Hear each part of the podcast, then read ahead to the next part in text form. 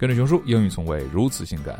从今天开始啊，熊叔英语的内容不管讲的是什么，听说读写、鸡汤还是任何其他东西，一定会在后面给大家带来金句跟读。所以，请大家学完或者听完一天的内容之后，最后一定要跟着熊叔大声朗读，确保自己每天的学习是有收获的。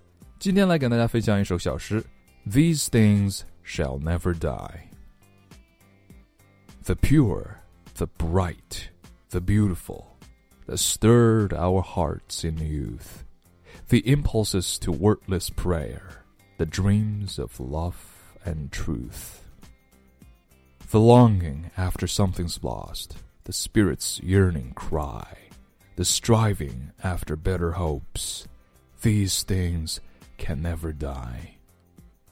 The timid hand stretched forth to aid, a brother in his need, a kindly word in grief's dark hour that proves a friend indeed. The plea for mercy softly breathed when justice threatens high, the sorrow of a contrite heart, these things shall never die. Let nothing pass for every hand must find some work to do. Lose not a chance to waken love, be firm, just, and true. So shall a light that cannot fade beam on thee from on high, and angel voices say to thee, These things shall never die. 今日跟读金句：The pure, the bright, the beautiful that stirred our hearts in youth.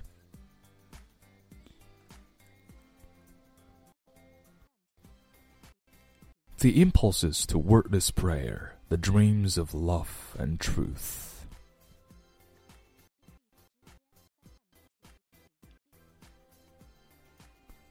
The longing after something's lost, the spirit's yearning cry.